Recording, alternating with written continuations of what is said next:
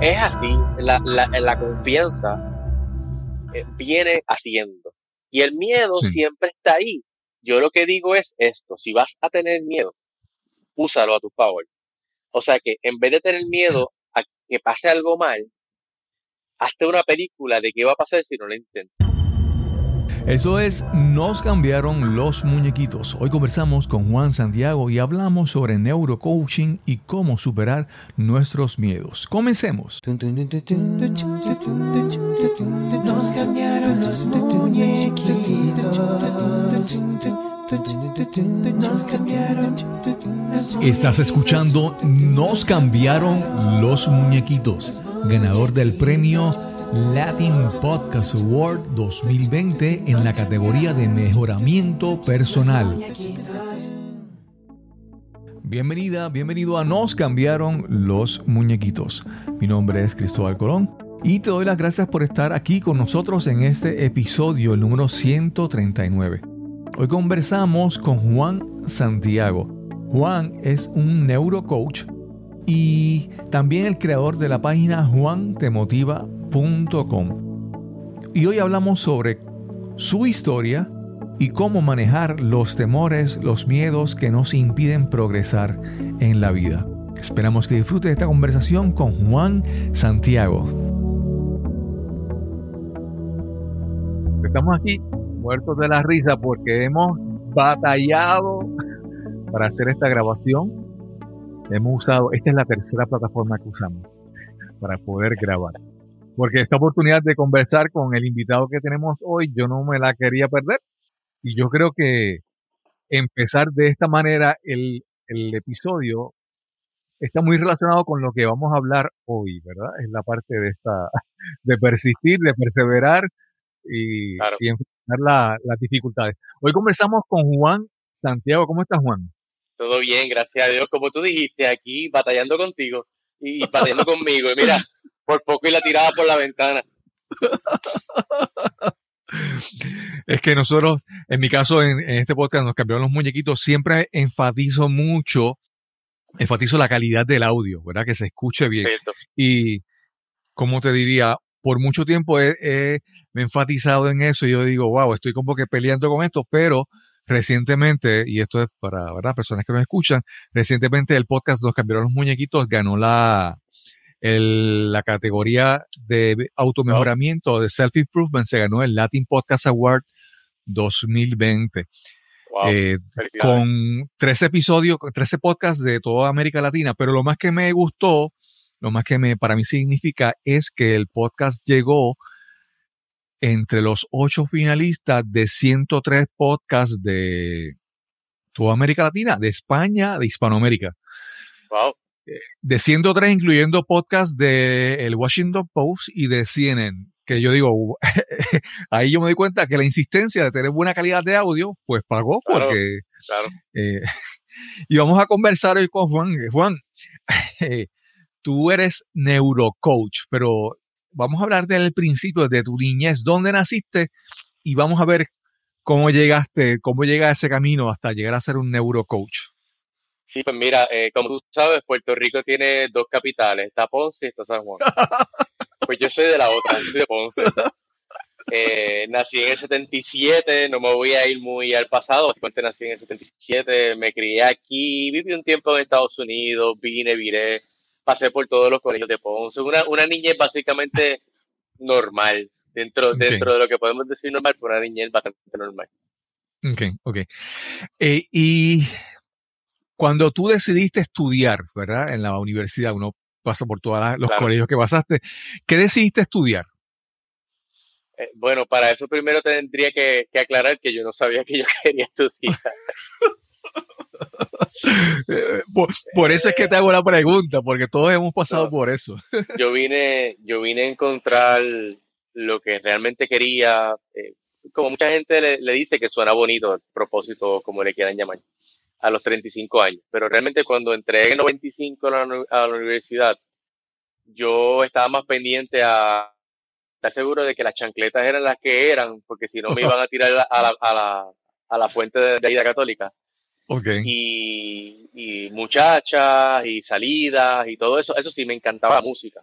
Me encantaba la música. Mi papá es músico, mi papá fue músico de Tito Puente, Julio Iglesias y mucha gente, ah, muchas personas. Entonces, ¿Quién es tu papá? Freddy Santiago. Se llama Freddy Santiago. ¿Qué instrumento tocaba él? Él sigue tocando, él, es eh, percusionista. Ah, ok, ok. Inclusive él, le daba seminarios a Chichi Peralta y a este tipo de, de, personas. Pasa que yo no me ah. crié con él, él vivió en Alemania. Él vivió en Alemania, ah, pero siempre había, por eso me identifico contigo con lo de tener buen sonido en los videos, porque yo soy músico. Okay, y, a pesar de que yo no soy de podcast, yo soy de video, yo le doy más énfasis al audio que al video, porque yo puedo dejar pasar un, un video raro, pero un audio malo yo no lo dejo pasar. O sea, si yo no te escucho bien, yo no lo dejo pasar. Y básicamente eso, tenía mucha confusión porque me gustaban muchas cosas, pero, pero yo decir, wow, yo quiero hacer esto por el resto de mi vida, yo no sabía, ni idea. Ni idea. Me, gustaba la ciencia, eso sí. ¿Y, ¿Y, en la católica? ¿Qué entraste a estudiar en la católica de Ponce? Pues, pues sí, mira, como me gustaba la ciencia, siempre me ha encantado, me siguen gustando. Entré por ciencia y luego me cambié a biología y pues nada, eh, entré en el vacilón, ahí empecé a tocar con una banda, una banda y, yo tocaba ya desde, wow, yo estaba tocando en clubes desde tener, desde antes de tener la edad legal de entrar a los clubes. Ok. ¿Qué instrumento tú tocabas? Guitarra. Guitarra. Ah, ok, ok, ok. Música de los 80 y todo eso. Entonces, ahí empezó a agilizar la cosa y pues me desvió un poquito de los estudios. No porque quería ser un músico famoso, porque realmente nunca lo quise ser. Simplemente pues quería ese mundo, me gustaba, más hacía buen dinero. Y después me cambié a la Inter y en la Inter pues cogí un poquito más de seriedad porque ahí fue que me enteré que iba a ser papá por primera vez. Wow. ¿A qué edad fue eso? A, los, ya yo tenía 26, 26 años cuando eso. Ok. O sea que estuve siete años eh, entre cancelando cursos, entre, o sea, estuve seis años para seis, de seis a siete años para terminar un bachillerato. Así que imagínate si venimos a ver, el, el total eran más, porque entre el tiempo que me tomé fuera, eh, nada, cosas que tienen que suceder. Y, en la católica, en la Inter, perdón, terminé mi bachillerato en biología, con concentración en, como representante médico, porque en ese momento eso era lo que quería hacer. Ok, ok. Juan, pero entonces me mencionaste que mencionaste esta edad de cuando tuviste, supiste que ibas a ser padre y los 35 años. ¿Qué pasó a los 35 años? ¿Qué pasó? Bueno, eh, todo ese tiempo yo, nunca he sido una persona eh, tóxica, por decirlo así, o altamente negativa. Pero la realidad es que yo estaba en la misma onda que anda mucha gente, ¿verdad?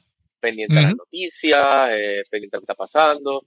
Y, y en esos últimos dos años, de los 32 a los 34, por ahí, fue como un bajón yo fui de escuchar música todo el tiempo y estar envuelta en ese mundo, ¿verdad? Y, hacer mi trabajo a lavar el carro escuchando noticias, a lavar el carro escuchando noticias. o sea, si tú eras de un partido contrario al mío, el hecho no es que yo discutía contigo, es que yo te atacaba hasta que se te quitaran las ganas de discutir conmigo y, era algo, eso era tóxico, e, eso era, y la cosa es que yo siempre he tenido, esta, a mí me encanta el sarcasmo y todas esas cosas. Lo único que lo estaba usando es para destruir, no para crear. Y era bien eficiente en eso, no lo digo con orgullo, pero es la realidad. Era, fue parte de lo que fue en ese momento. Y, eso, y esos dos años fueron los peores años de mi vida. Ahí fue cuando más accidentes tuve, ahí fue cuando más me enfermé. Wow. Eh, yo estaba tan pendiente de los asesinatos que él literalmente, no, no te miento, cada vez que yo estaba en la carretera, yo me encontraba todos los asesinatos de Puerto Rico. Wow. De una manera u otra, siempre, sin fallar. Sí, estaba haciendo como, como un imán ya casi, a atraer negatividad. Básicamente sí, los seres humanos somos como emisoras. Yo digo, a lo que tú le prestas atención, tú estás en una emisora y no puedes estar, si tú quieres escuchar salsa, pero estás enfocado en rock, por más que tú quieras, no vas a escuchar salsa, tienes que cambiar. y como eso es lo que yo estaba buscando, si yo no lo buscaba, lo creaba. Y, eh, y eso tuve dos años, hasta que tuve un accidente y gracias a ese accidente fue que fue una cosa cómica, porque me permitió, eh, toqué fondo y eso fue lo que me permitió responder las preguntas que me estaba haciendo, porque era que me estaba haciendo las preguntas equivocadas. Ahí, ahí algo cambió. Solté, yo creo que fue que solté, como dicen. Y ahí me di cuenta de muchas cosas. Y eso fue una de las cosas, lo más importante fue que descubrí quién realmente yo era. Ok, ok. antes de continuar, mencionaste algo que es que para mí es, muy importante. Primero, dos cosas. Hay un, hay un, hay un dicho en inglés que dice, where attention goes, energy flows. A donde enfoca tu atención, ahí va tu energía. Y eso es lo que vemos en tu caso. A lo que tú te estabas enfocando, que eran noticias, era análisis político, era programas de debate, y eso es lo que estabas atrayendo a, tu vida. Y lo otro que quiero resaltar es que mencionaste lo del sarcasmo. Y yo en mi experiencia en la parte de yo soy mentor de comunicación efectiva y una de las cosas que yo he visto, una de las cosas que más afecta es el sarcasmo, porque de repente nosotros nos creemos, a veces ser usar el sarcasmo es como que una agilidad mental. Y a veces, a veces nos sentimos orgullosos de, de lo que decimos. Y este sarcasmo, oye, qué, qué bien me quedó esta frase que le dije o esto, pero realmente a veces el sarcasmo puede ser una herramienta para expresar un punto y para conectar con la audiencia, pero, pero en la mayoría de los casos, en la comunicación cotidiana, lo que hace es que corta la comunicación, ¿verdad? Y se, se interrumpe. Y entonces, soltar el sarcasmo es es, realmente un paso muy importante a empezar a comunicarnos bien. Digo, y nuevamente es una herramienta, el sarcasmo, la parodia y muchas otras cosas, el humor, son herramientas que usabas adecuadamente y con medida nos ayudan a conectar mejor con, con la audiencia, pero cuando es con, con, por ejemplo, con mi pareja, ser sarcástico, eso no me garantiza nada positivo. Tiene que, tiene, que, tiene que saber cómo lo estamos utilizando. Yo lo uso mucho en coaching si estoy hablando con, si estoy con un cliente, eh, y por ejemplo, porque yo, a mí me, a mí me encanta usar el humor, y si venimos a ver mi sarcasmo, yo lo uso también para, como dicen los americanos, un tongue in cheek, es como que para que tú mismo digas, como que, ah, es verdad, tienes, tienes razón. Entonces, me pueden estar hablando de que, mira, Juanche, que yo llevo tres años que hago lo que me dé la gana. Yo, mm, ¿y cómo te está funcionando eso? Qué chévere, ¿verdad? Exacto, sí, sí, sí. Cuestión de que yo mismo diga, ah, bueno, quién sabe, sí, es, verdad. Tú sabes. O eso te está funcionando. Ah, qué bueno, qué bueno. Felicidades. Ah, mira, Juan, necesito bregar con la, necesito que me ayudes con la depresión. Yo, ¿para qué? Si tú lo estás haciendo perfectamente. ¿Por qué te voy a ayudar? Sí, sí, sí porque el coaching, eh, siempre hemos hablado eh, en programas anteriores que el coaching no es que el coach le va a resolver la vida, el coach va a ayudar a que la persona le va a plantear preguntas para que la persona encuentre la manera en que va a, buscar soluciones. Y entonces el sarcasmo es como que a veces como que sacudir a la persona como, espérate, si yo digo esto, ¿por qué me siento así? ¿Y por qué me está diciendo esto? Y es para que esa persona descubra en real él mismo o ella misma la, solución a su problema. Y esa es la, ventaja del coaching. Juan, mencionaste que entonces después de ese accidente comenzaste a hacerte las preguntas tú mismo, las preguntas correctas y, descubrir quién tú eras. Háblanos sobre ese, esa, esa etapa en ti, en tu vida. Claro. Eh, para, para los que se estén preguntando qué accidente tuve, porque a veces uno dice un accidente y, ¿verdad? Puede ser cualquier cosa. No, no me caí en Walgreens, eh, tú sabes, algo así tan sencillo. Era nada, estaba trabajando, normal, que estaba trabajando pues como representante médico, que llevó más de 15 años como representante médico, pero en el área de cirugía. Entonces estaba saliendo de un hospital. Y cuando iba a entrar el carro, estaba, la verdad es que estaba molesto por una de las 20 cosas que yo estaba molesto, porque yo siempre estaba molesto. Y cuando fui a entrar al carro, la puerta se había cerrado, no me había dado cuenta, se estaba cerrando y le di con el ojo izquierdo a la punta de la puerta. Y el impacto fue tan fuerte en el impacto como si hubiese sido un puño, porque imagínate tú entrar a tu carro que tú dejas todo tu peso caer. Sí. Más el movimiento hacia el lado. Bueno, anyway, me llevaron a emergencia, pues yo no podía guiar. Y llamé a mi esposa, no sé cómo, porque no veía el teléfono. No, no, no podía ver. Yo, yo pensaba que había perdido el ojo. Wow. Y nada, eh, para no entrar mucho en detalle en eso, básicamente necesitaba o, una, o un trasplante de córnea o probablemente me tenían que operar la retina, porque se me podría, se me podía desprender el ojo por dentro. Mientras estaba en mi casa agonizando y diciendo, este es el colmo, ¿verdad? La vida es un asco, por eso es que estoy aquí. Mira, ¿ves? Evidencia de que la vida es un asco. Llegó un momento en que me cansé. Es como que me cansé, ya estaba cansado, aparte del dolor, no sé si eran las partillas, no sé si era el percocet, algo me tenía en el viaje. La cuestión es que eh, yo estaba como que, mira, no, yo no puedo más, mano, de verdad. No, te puedo decir si le hablé a Dios o al universo o, o hablé solo, pero algo de mí soltó, ¿verdad? Podemos decirlo de esa manera. Y, y fue algo raro porque empecé a cambiar la naturaleza de las preguntas que yo me estaba haciendo. Y, no, no fue algo que, o sea, si tú venías a donde venía a darme consejos positivos, yo te hubiese mandado para al Caribe. si me hubiese venido a hablar de religión, igual. O sea, ese no era el lado por el cual a mí me tenía que llegar. Y yo tenía que pasar por ese bajón para, para comprender. Eh, nada, Netflix había empezado en esos días, estamos hablando del 2011, y veo que vi dos documentales. Uno era What the Bleak Do We Know, y el otro es bien famoso, que es El Secreto. Entonces, yo siendo cínico, que ser cínico también no es malo, porque también te ayuda a no ser eh, necio, te, ayuda a averiguar cosas. Como yo siempre he sido inclinado a la ciencia, yo dije, esto me tiene sentido, pero ¿qué es eso de estar positivo? ¿Qué es esa bobería? ¿Qué es eso de que te traes? Pues si yo quiero un montón de cosas y yo no tengo ninguna de esas. Claro, claro. Y yo no sabía que la vida me tenía una prueba. Y como yo quise retarlo, ya que no estaba haciendo nada, estaba en mi casa, no podía trabajar. Yo dije, voy a aplicar todas estas boberías para demostrar que eso no funciona. Okay. Y demostrarlo fue que en cuatro meses se me fueron el, problema del ojo mejoró, el, ojo mejoró, este, no tuvieron que operarme, no tuvieron que hacerme nada de eso. Y la, el primer cambio, manifestación, como le quieran llamar, es una emocional. No me pasó nada, nada de lo demás cambió. Habían cosas que seguía molesto. Pero sentí que solté ciertas, ciertas cosas, cierto bagaje, rencores, amargura, todo ese tipo de cosas.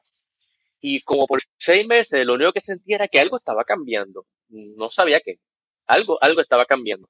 Y, y ocurrió como una obsesión. Yo nunca he sido tan obsesivo con las cosas.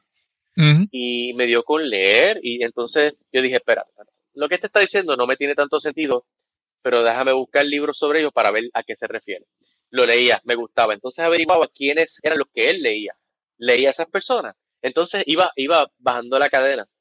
Que, by the way, tengo que aclarar que mis libros favoritos son del 1950 de esa época. Todo lo que tiene que ver con desarrollo personal me encantan. Tienden a ser inclusive más claros que muchos de los libros que hay ahora. Y así fui, básicamente creciendo una cosa con otra, hasta que me di cuenta que toda mi vida, la música, todo lo que había hecho, es, es como que me habían preparado hasta los problemas para para esto, para, yo decía, wow, es que a mí me encanta, cuando yo de mis talleres tenía otro trabajo de, de, propaganda, a mí me encanta, y la gente me decía, oye, te quedaba bien chévere. Igual, cuando alguien tiene un problema, yo no salía a decirle consejos, yo escuchaba, porque es que yo soy curioso, yo soy averiguado, yo soy curioso, y me gusta, ajá, cuéntame más, ¿y qué pasó? ¿Y qué quieres decir? Y yo me di cuenta que una cosa fue acomodando con la otra, pero esto tardó, volvemos, esto no es algo mágico, esto no, esto no fue, fue el 2011, estamos en 2020. Sí, sí, eh, Una cosa me fue llevando a la otra. Y yo no sabía que coaching existía. Claro. Juan, antes, antes de continuar, esa, la recuperación del, del accidente de tu ojo, ¿cuánto tiempo te tomó más o menos? Sí, el accidente fue en diciembre, me acuerdo porque me perdí, me perdí la fiesta de Navidad del trabajo y tenía un regalo bien chévere para mí. Eh, me duró, eh, estuve, literalmente estaba con un ojo, con un parcho, estaba con un parcho, estuve diciembre, enero, finales de enero, ya yo estaba empezando a recobrar, recobrar la vista. Eh, okay, Porque cuando con el, accidente solamente veía como a tres pulgadas de, mi mano. Un dolor de cabeza increíble. un dolor de cabeza, el tratar de ajustarme. Eh, ya al segundo mes yo empecé a implementar meditación y empecé a, a soltar, perdonar mentalmente, cosas que tenía que hacer hace tiempo claro, a mitad de cosas. Inclusive muchas veces la persona más difícil de perdonarse es a uno mismo por errores que uno cometió. Definitivamente. yo, yo tuve que mirarme literalmente. Te estoy diciendo que todo esto que, todo esto que yo hice lo hice solo. No tenía un coach. No sé si lo estaba haciendo bien. Yo buscaba información y lo aplicaba. Buscaba yo traté todo. Traté tapping, traté yoga, traté... Y de todas esas cosas yo iba, yo iba quedándome con las que me hacían sentido a mí. Eh, eso era todo. Yo no estaba pensando compartir con nadie. Y me duró como, ya el tercer mes, ya para febrero, ojo estaba relativamente bien, pero durante, como ya, ya para verano, veía bien. Me dolía, inclusive por, por años, y todavía hay días que me levanto y me da como si tuviese arenita en el ojo. Pero no me tuvieron que hacer nada. Yo no uso espejuelos. Wow, wow. y mencionaste en un momento que estabas haciendo todo esto por tu cuenta. Eso era como que si estuvieras en la cocina inventando recetas, mezclando ingredientes sin ningún tipo de, guía ni adiestramiento. ¿Y cuándo y cómo descubres lo que es coaching en tu vida? Pues cuando yo, porque a todo esto yo estaba, que para mí era todo bien wow, era como si de momento me pusiera unos lentes de colores y veía el mundo de otra manera. Es como que wow, eh, eh, esta información es tan simple, eh, no es sencilla, pero es simple. No es tan, la gente lo hace complicado. Entonces, pero el darte cuenta, ese ajá, de que wow, tú sabes, me tomó, me tomó tiempo. Entonces, cuando yo decidí que yo, wow, a mí me encantaría compartir esto con otras personas. Y a mí me encanta, y, y no es la primera vez, ya yo había visto oradores que me llamaban la atención, como Les Brown, Brian Tracy, a mí me encantan los, los viejitos, yo le digo, los que ya se está acabando sí, esa sí, eh, sí, sí, eh, esa, esa, yo los miraba a ellos y lo, lo, genuino salía de ellos, porque no hay mucha gente ahora fabricada, tú sabes que eso es así, gente que estos network marketers y todo eso es bien diferente, pero yo a mí me encantaría hacer eso, a mí me encantaría hacer eso a mi manera, conmigo. Claro, claro. Y sería chévere que de Puerto Rico saliera alguien que, que representara a ese nivel. E, esto, a todo esto está el cómo. Acuérdate, esto, claro. diciendo que todo esto es en mi casa. Eh, esto no es como que yo no conozco a nadie de este ambiente. Lo que llevo, si acaso, es un año a ese punto. Y ahí decidí, pues, deja, ¿qué, qué, qué, más, qué yo necesitaría para ser eficiente? porque a mí no me gusta hacer porquería. Y si yo quiero hacer algo diferente, y, y si hay cosas que no me gustan, porque ya yo había recibido charlas anteriormente, y yo te puedo decir qué me gustaba y qué no me gustaba. Yo no quería ser otro eh, motivador de dale para arriba, brinca para arriba y da para adelante y se acabó. Eso no es así. Explícame cómo. Sí, sí, sí, sí. Pues encontré coaching y buscando coaching encontré neurocoaching eh, aquí en Puerto Rico. Y así fue que poco a poco hasta que decidí entrar a la escuela y me certifiqué. Hice la primera certificación, la hice con ellos. Y luego, pues completé el nivel máster en programación neurolingüística también con ellos, que ese fue otro año adicional. Ok, ok. Pero nada, güey, entré sin saber, o sea, entré sin saber lo que estaba haciendo. Sí, sí, sí. Eh, es que mencionaste un momento a Brian Tracy y Alex Brown hace unos, unos semanas atrás, tal vez dos meses, yo conversé con una persona que ya considero un amigo, es un, es un orador, es un conferenciante de México, él se llama Marco Aguilar. Y, y, él, la primera experiencia que lo motivó a, a, lanzarse en esto fue que estuvo en un evento y todo el mundo quería ir al evento porque iba a hablar Les Brown. Y él me dijo, ¿quién es Les Brown? Es como que, y entonces él fue y lo vio y todo el mundo, ¿what? Y él como que no le impresionó. Ajá. pero, pero porque es que es reconocer que no, tú no conectas con todo el mundo, ni todo el mundo conecta contigo. Les Brown no conectó con él, pero eso lo motivó a, a, buscar más. Y ahí fue que comenzó su desarrollo. Obviamente, y ahora él escucha a Les Brown y lo ha visto y ha aprendido muchísimo de él. Pero originalmente como digo, lo que funciona para ti no funciona para el otro. Eh, yo, por ejemplo, he, tomado algún curso con Brian Tracy y como que sí, pero no. E, es como que, ¿verdad? Y es esa búsqueda, esa búsqueda te permite buscar, encontrar lo que realmente conecta contigo, lo que funciona para ti. Que como tú mencionaste, la música, todo lo que tú has hecho te llevó a, a estar en el sitio correcto con lo que a descubrir lo que funciona, lo que funciona para ti. Juan, y entonces, cuando estudias coaching y neuro, neurocoaching y eh, programación neurolingüística, ¿cómo estas herramientas que antes estaba tanteando, buscando, aprendiendo tú mismo y ahora de repente empezaste a estudiar, vamos a decir, de manera más precisa, directa, lo que querías hacer? cómo estas herramientas, cómo te cambiaron estas herramientas, por ejemplo, la programación neurolingüista y el coaching, cómo, de, cómo te pulieron, vamos a decirlo de esa manera. Eh, si, si, lo fuera a resumir, eh, eh, es que esas herramientas lo que te ayudan es, como te dije, es hacer más eficiente haciendo tu trabajo, que es, ¿verdad? Ayudando a la persona. Ahora, eh, si lo vieras como un arte, esto es una ciencia y un arte. Entonces, no es, hay gente que trata esto como el karate, y me, explico. En el karate, hay personas que cogen karate y yo paso uno, tira el puño uno, paso dos, tira el puño dos. Ok. El punto es que si tú quieres ser un cinta negra, eventualmente no piensas en los pasos, piensas en lo que tienes que hacer y te sale automático. Para tú llegar a ser automático, tú tienes que estudiar mucho, tienes que practicar mucho, tienes que cometer muchos errores. Y tienes que conocer, no solamente karate, tienes que conocer diferentes estilos. Y, y ese, esa parte lo que hizo fue complementar todo lo que yo estaba haciendo.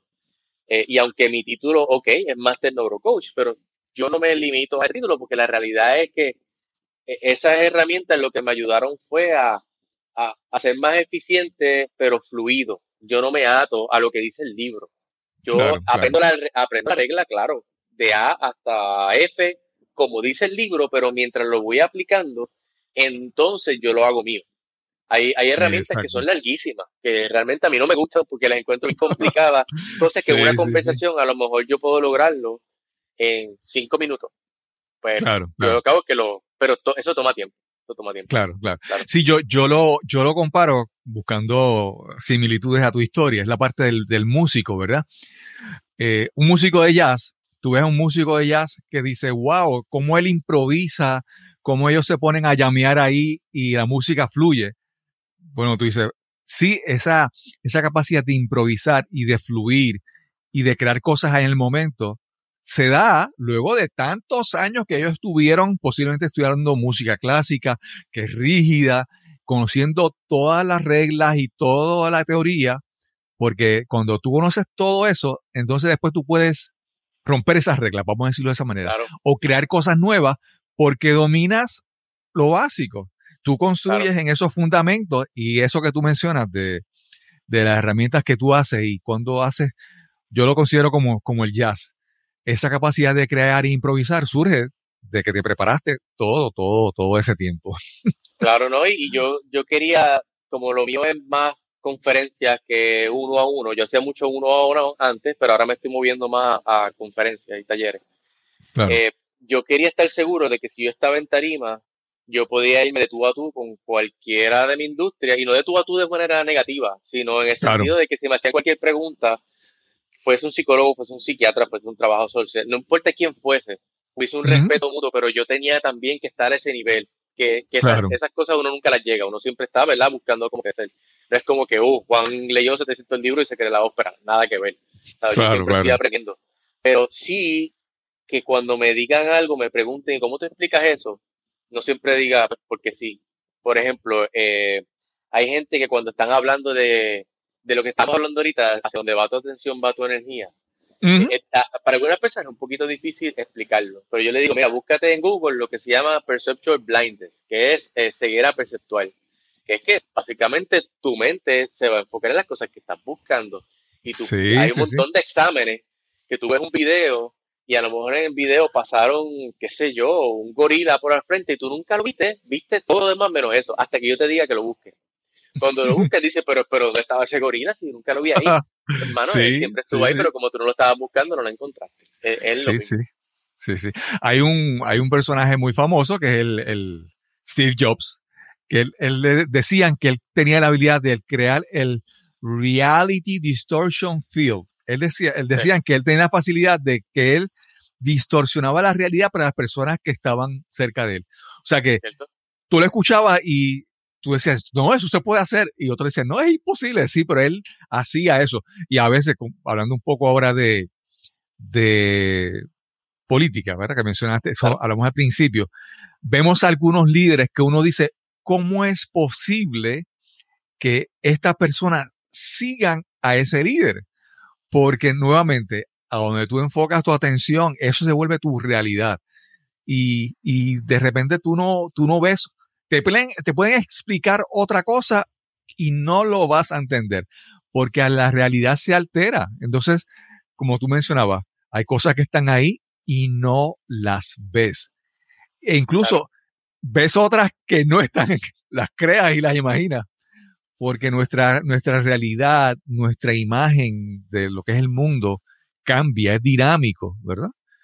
Y ese primer paso es importante, darnos cuenta de que podemos cambiar lo que es nuestro universo, enfocándonos en algo nuevo. Sí, estoy contigo, estoy, contigo, ¿no? Lo que iba a mencionar es que lo que mencionaste de Steve Jobs, él, él fue bien eficiente porque él comprendía lo que era eh, sincronizar tus palabras con tus intenciones, con tus acciones, ¿verdad? Todo el body language de él, todo, todo lo que él hacía, decía, somos los mejores, eh, decía, esto es exclusivo, y no estoy diciendo de lo que decía con la boca, sino cuando caminaba por la tarima, todo, era, todo era una sincronización. Sin embargo, hay personas que a lo mejor saben mucho, tienen información, pero tienen a lo mejor esa confianza todavía. Y, no, no influyen tanto como él. O, o se dejan intimidar porque mira, eh, fue Steve el que habló, ahora voy a ver yo lo mismo. Si ellos se fueran su propio nicho, pues obviamente tendrían el mismo impacto. Lo que pasa es que a, veces tendemos a ver estas personas como más grandes que nada, y eso es lo bonito de PNL, que esa es la idea, que lo que ellos tienen, tú lo puedes adoptar a tu manera. Pero no es que ellos, ellos no son especiales, ellos van al baño igual que tú, tienen que pagar sus cuentas. Bastantes problemas que Steve tenía con su hija y su revolución. Sí, pero no era perfecto. Eh, sí, nadie es perfecto. Pero la excelencia es algo que se puede copiar. La pregunta es, ¿estás copiando la excelencia o estás conformándote como con 10 pasos menos? Claro, claro. Sí, yo, yo siempre, a mí me gusta distinguir entre dos palabras. La palabra una que es imitar. Imitar es casi copiar, ¿verdad? Y yo, hay otra que siempre la uso, es emular. Entonces, emular para mí es como que tú imitas y tú copias lo que él hace sin, como un espejo, ¿verdad? Sin, pero emular es como que, oh, ¿qué está haciendo esta persona? Oh, le funciona, déjame intentarlo. Oh, pero yo no soy igual, déjame modificarlo un poco. Para mí siempre uso, busco usar esa palabra de emular pensando que es, es incorporar lo que vemos de otra persona y tratar de amoldarlo a, que no, a que no, a no funcione a nosotros. Vamos a una pausa y regresamos inmediatamente a nuestra conversación con Juan Santiago. Escucha y dime si te ha pasado esto. Estás en una presentación o conferencia y a solo minutos de comenzar agarras tu teléfono móvil y te sumerges en las redes sociales para distraerte, para matar el aburrimiento. Y puede que el tema sea importante y valioso, pero el presentador no puede capturar tu atención, no logra que te intereses en su mensaje. ¿Te ha ocurrido? O peor aún, ¿ha pasado algo similar cuando eres tú el que estás presentando? Mientras hablas, ves con frustración cómo pierdes poco a poco el interés de tu audiencia. Y es que no es suficiente el valor o la importancia de tu información si el mensaje no viene acompañado de entusiasmo, pasión y con las técnicas de comunicación más efectivas. Para tener el éxito que sueñas, necesitas las herramientas apropiadas para educar, persuadir e inspirar a tu audiencia. Si quieres comunicar y conectar realmente, necesitas descubrir tu mensaje, optimizarlo y presentarlo con autoridad y autenticidad. Quiero ayudarte a encontrar ese mensaje emblemático que te eleve sobre tus colegas o tu competencia. Quiero que descubras tu voz, que te conviertas en ese conferenciante, en ese orador influyente que imaginas y anhelas ser. Para más información visita el enlace www.speaknow.live. Speaknow.live. O si deseas, puedes escribirme al correo electrónico info arroba cristobalcolón.net. Info arroba cristobalcolón.net. Ese puede ser el primer paso a cambiar tu vida y alcanzar las metas que tanto anhelas. Y ya estamos de regreso a nuestra conversación con Juan Santiago. Juan, algo, algo que yo hace muchos años yo tuve algún contacto con una consejera que utilizaba programación neurolingüística. Y una de las cosas que yo veo que muchas personas, para lo que se usa este, el, NLP, el PNL, es, es cómo manejamos creencias que están muy arraigadas en nosotros e incluso miedos y temores que están en nosotros, ¿verdad? Y cómo tú aplicas todo esto para manejar el, miedo. Porque muchas veces el, problema con el miedo no es que esté, el problema es que el miedo nos impide hacer cosas que queremos hacer. Háblanos un poquito sobre cómo tú manejas todo esto, del temor, el miedo. Mira, el, miedo es una cosa extraña y a veces un poquito cómica, porque si te fijas, no es el miedo de por sí, el miedo existe, pero si te fijas, es la peliculita que te haces en la cabeza, porque la situación no ha pasado. Te la estás haciendo tú en la cabeza. Y cada vez que tenemos miedo de algo que vaya a pasar, no ha pasado. Pero si yo te pregunto, ¿pero qué tú crees que va a pasar? Ah, bendito, me vas a dar cuánto detalle hay. Puede pasar esto, puede ser otro. Y hay una película corriendo en tu cabeza. Es como, por ejemplo, yo estaba hablando recientemente con un amigo que, que quisiera dar el taller, pero le da terror. Dice, yo no puedo hacerlo a esta edad, porque me da terror. yo, pero te das cuántas veces lo has hecho? Ninguna. Yo, ok. Eso, eso está bien interesante. Nunca lo has hecho y tú estás seguro. Hmm, eso no de los sarcasmos, ¿verdad? Eh, pero cuando venimos a ver, al hablar, él tiene, él tiene una película, colores, Steven Spielberg, de lo que le va a pasar y lo que la gente va a decir y todo eso. Pero una vez tú ayudas a que la persona, o eh, no lo tengo que hacer yo, la, verdad es que la, uno mismo lo puede hacer. Si tú alteras cómo tú ves esa película, no es que el miedo se va, es que baja lo suficiente como para que puedas hacerlo y, la, confianza viene haciéndola. Es como decir, ahora mismo alguien ve tu podcast y dice, wow, mano, tú lo, tú lo haces bien fluido, tú le, está bien, pero tú no empezaste ayer. Claro, tuviste que empezar con el primero, tú tuviste que empezar con el primero sin saber si alguien lo iba a escuchar, si alguien le iba a interesar. Tú no sabías nada de que te ibas a llevar ningún premio. Pues e, es así, la, la, la confianza eh, viene haciendo. Y el miedo siempre está ahí. Yo lo que digo es esto, si vas a tener miedo, úsalo a tu favor. O sea que en vez de tener miedo a que pase algo mal, hazte una película de qué va a pasar si no lo intentas. Y ahí es donde yo entré en una conversación y le digo, ok, vamos a hacer algo. Tú dices que tu sueño es hablar en público y tú no lo has hecho hasta ahora. ¿Qué te cuesta eso? Y la persona usualmente me dice, mano, este, yo me han ofrecido talleres de tanto, ¿y cuánto, cuánto en chavo? Cinco mil pesos, ok. O sea, que ahora mismo te cuesta cinco mil pesos, cinco mil pesos, le, hago hasta la matemática. Tú puedes decir a mí que ese miedo te cuesta cien mil dólares que podrías tener de aquí a cinco años. Mm. ¿A qué tú prefieres tenerle miedo?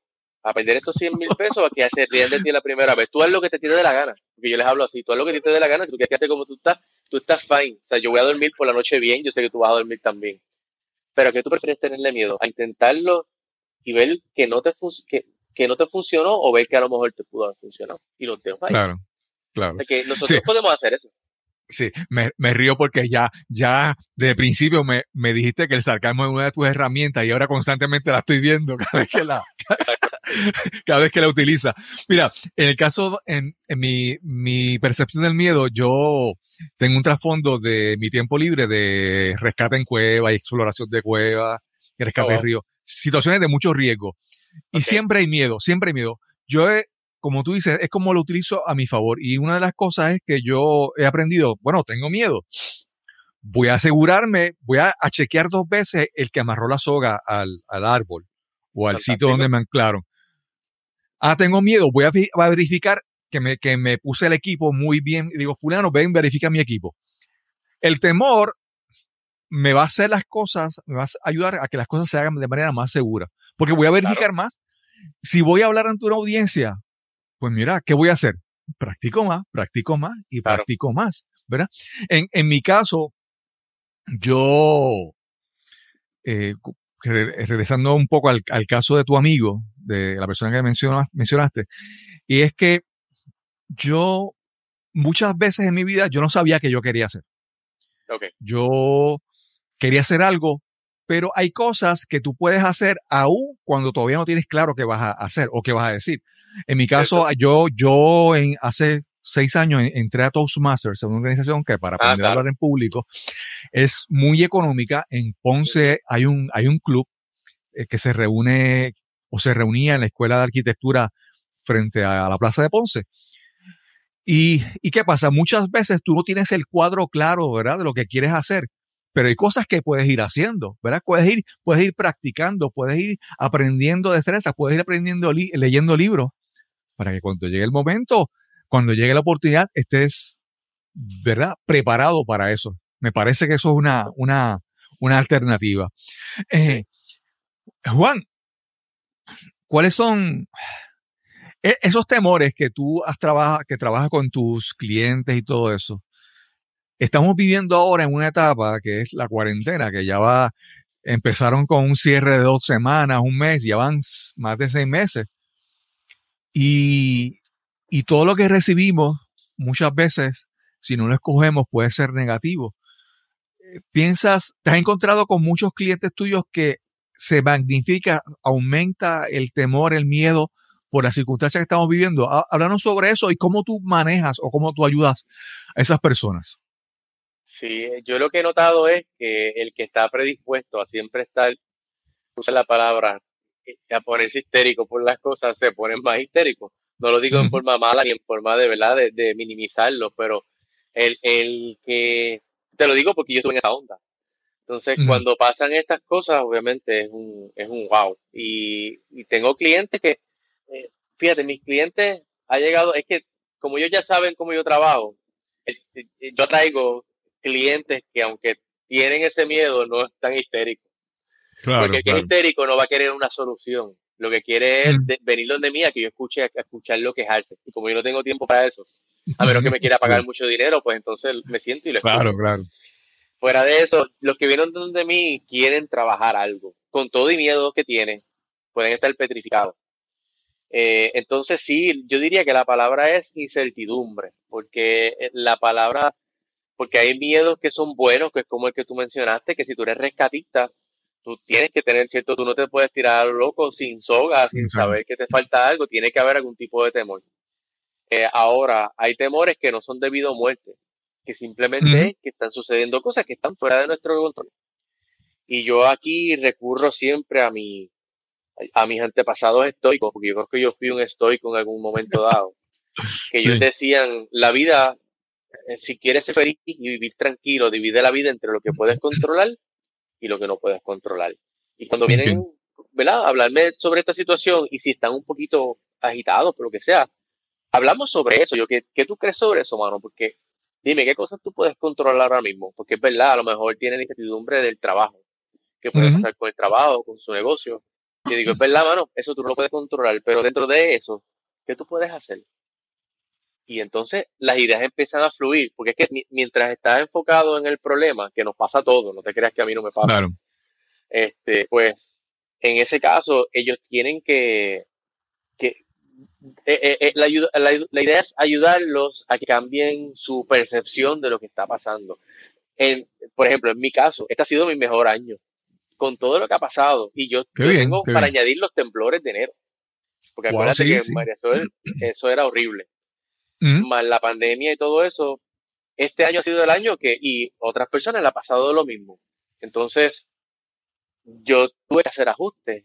Y lo mismo he visto en otras personas que han triplicado su ingreso o han hecho otras cosas, o a lo mejor no perdieron su trabajo pensando que lo iban a perder. Algunos tuvieron que hacer movidas que les, les vino mejor. Es más, que si no hubiese llegado a la pandemia, nunca hubiesen hecho esa movida. Entonces tenemos que pensar, ok, esto está fuera de nuestro, control. Si la vida siempre nos está llevando a algo mejor, ¿quién dice que esto no nos está llevando a algo mejor? Entonces, esas son las preguntas que me gusta llevar a la gente a que se hagan y que lleguen a sus propias conclusiones. Eh, así es que yo trato de, trabajar con ellos. Sí. Hace, hace mucho tiempo yo empecé un camino también de querer mejorar y, crecer. Y uno de los primeros libros que leí era The Road Less Traveled de Scott Peck. Me suena. Eh, y el libro dice, yo recuerdo la primera, la primera oración del libro, él decía, Life is difficult. la vida es difícil. Y él dice, sí, la, vida es difícil, pero ya tan pronto tú reconoces que la vida es difícil, ya no importa. Porque ese es el primer paso. La vida es difícil, la vida tiene complicaciones, pero cuando lo aceptas, cuando tú no lo tomas como que es que hay alguien en contra mía o el destino está eh, conspirando en contra mía, ¿verdad? cuando sueltas esa mentalidad de víctima, pues mira, surgió la pandemia, ¿qué hacemos? Bueno, tenemos, ocurrió esto en, la, zona sur, los temblores y todo lo que ha ocurrido. ¿Qué hacemos con esto? Es, es reconocer que las cosas, no recuerdo la frase exactamente, pero no es que nos pasan porque somos nosotros, las cosas pasan y nosotros pues estamos ahí, las vemos, pero no es, no es que no es que están dirigidas a nosotros, a, hay que soltar, ¿verdad? Esa mentalidad de, de víctima. Claro. Eh, Juan, tú tienes, me, me, dices que hay un proyecto que tienes por ahí pronto. Eh, no sé si cuánto puedes decirnos de eso, pero por lo menos para la audiencia, para que vaya esperando lo que viene por ahí. Claro que sí, mira, para que sepan que ahora en diciembre va a estar saliendo mi nuevo libro, mi libro oficial, porque yo había sacado un libro eh, pequeño que lo hice para regalárselo a mi audiencia, pues básicamente agradecimiento, agradecimiento, lo regalé el año pasado. Ese libro se llamaba Con Miedo Sin Miedo, ya no existe, lo saqué, porque de ese libro, eh, eh, by the way, el libro que escribí, que es el que voy a mencionar ahora, que sale en diciembre, no era el que yo quería escribir ese libro era el que yo debía escribir, pero no era el que yo quería escribir. Yo quería escribir otra cosa, pero en mi cabeza eh, tenía que seguir escribiendo sobre ese tema, así que yo pues obedecí, porque desde el principio lo que he hecho es obedecer. Y yo digo, pues vamos a ver qué pasa, ¿verdad? ¿Qué puede pasar? Que nadie lo compre, pues está bien, fantástico, no hay problema. Por lo menos tengo un libro en el resumen, ese es bonito. Entonces, ese libro era sobre los miedos, el primero, con miedo sin miedo. Entonces, ahora lo que hice fue que hice este libro completo, eh, que básicamente trabaja sobre eso y específicamente, aunque trabaja todos los miedos, trabaja creencias, pero trabaja con el miedo al cambio, el miedo al rechazo y el miedo al fracaso. Así que si en algún momento te preguntaba si existía un, una manera, un manual, algo que pudiese usar, porque yo lo veo de esa manera, el libro es una herramienta realmente. Lo que tiene son estrategias que yo he utilizado, en las que yo creo y que otras personas han usado, porque yo lo que hice fue que puse diferentes historias y no sé las mismas historias que siempre colocan, puse historias diferentes de personas que yo admiro. Hay mucha gente de la música, eh, hablo de, personas que nunca has escuchado, pero tú ves cómo ellos lo usaron y cómo les funcionó. Entonces, el libro obviamente es práctico. Si tú no lo aplicas, no funciona. y esa es la idea. O sea, que eh, el, yo lo que quise fue llenar ese, esa área porque vi que en, lo que es en español en Latinoamérica son pocos los libros que específicamente trabajan el miedo, porque ahí están muchas de las creencias que nos aguantan. Y pues podemos leer muchos libros de motivación, pero podemos estar motivados y no tener y, tener demasiado miedo para seguir hacia adelante.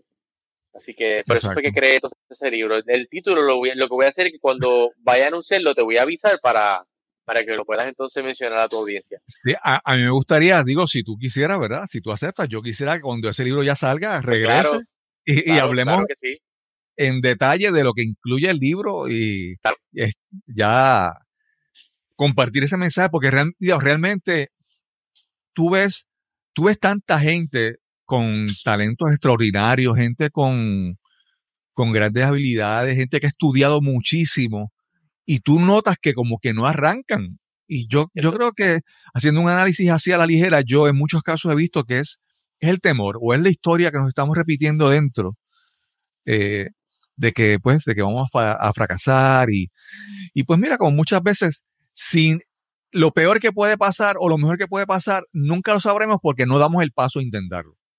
Muchas veces lo peor que puede pasar no es tan malo. No. Y simplemente, ¿verdad?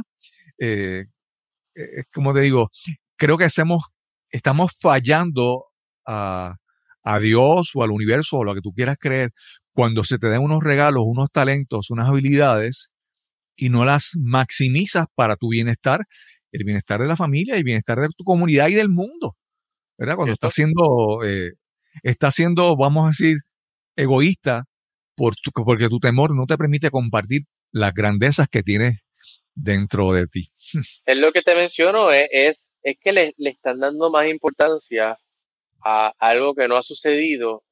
Eh, o sea, lo que tú, cuando tú ves estas personas que tanto miramos, nombre que sea, Tiger Woods, eh, Michael Jordan, toda esta gente que mencionamos, los vemos como si fueran sobrehumanos.